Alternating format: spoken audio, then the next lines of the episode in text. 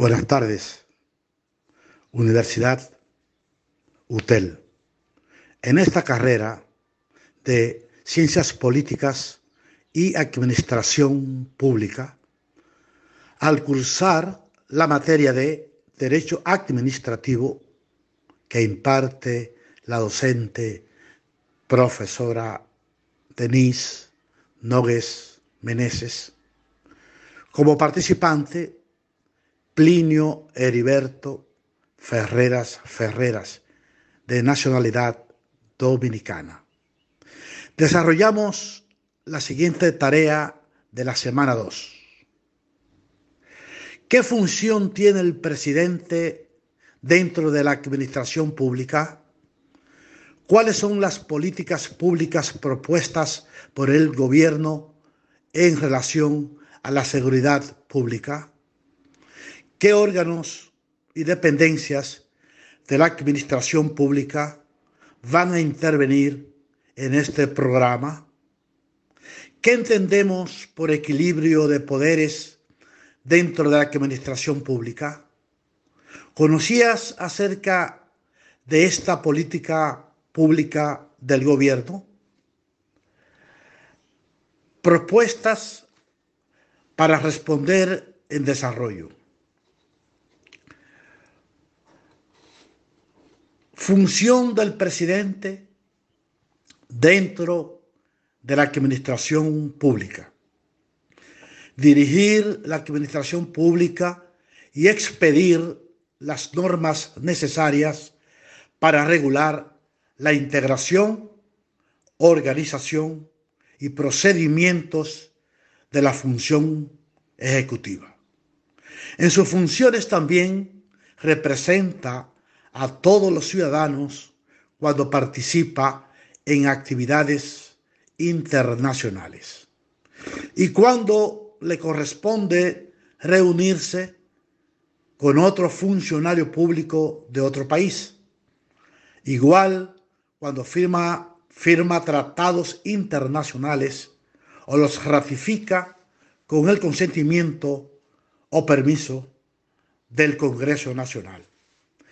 En su especial función es el máximo representante de la Administración Pública Federal o Nacional con la función de hacer que se cumpla la gestión pública para que se garantice a los ciudadanos el ejercicio de sus derechos y deberes y bienestar socioeconómico y político. Hay que destacar su importante función de jefe supremo de las Fuerzas Armadas. Las políticas públicas propuestas por el gobierno en relación a la seguridad pública. Uno, prevención y control de la violencia. Las soluciones requeridas para resolver el problema de la violencia son múltiples.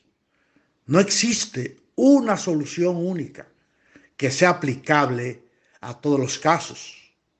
Las distintas propuestas se pueden dividir en dos grandes grupos. A. Las acciones dirigidas a controlar la violencia, cuyo enfoque suele ser apoyado por la criminología y las perspectivas judicial. B. Las acciones dirigidas a prevenirla, que han sido apoyadas por la epidemiología y la salud pública. Política pública de seguridad ciudadana. Una política pública de seguridad ciudadana es un conjunto organizado y estructurado de acciones que buscan generar soluciones, bienestar y servicios públicos para satisfacer las demandas de los ciudadanos, transformar condiciones de vida, modificar comportamientos, generar valores o actitudes que se corresponden con la ley, la moral y la cultura de una comunidad.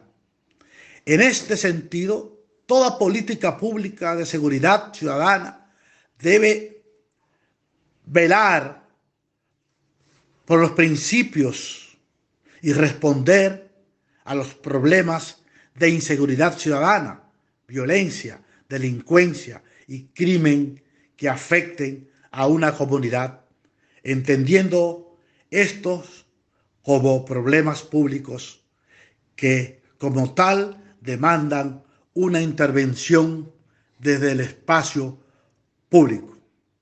Las políticas públicas y los sistemas y servicios de salud, la salud como condición primordial para la garantía de la vida y la seguridad pública. La salud es una condición indispensable para el logro de los objetivos planteados en las políticas sociales diseñadas para alcanzar las metas nacionales de crecimiento económico y bienestar, incluidos el desarrollo social y de la salud.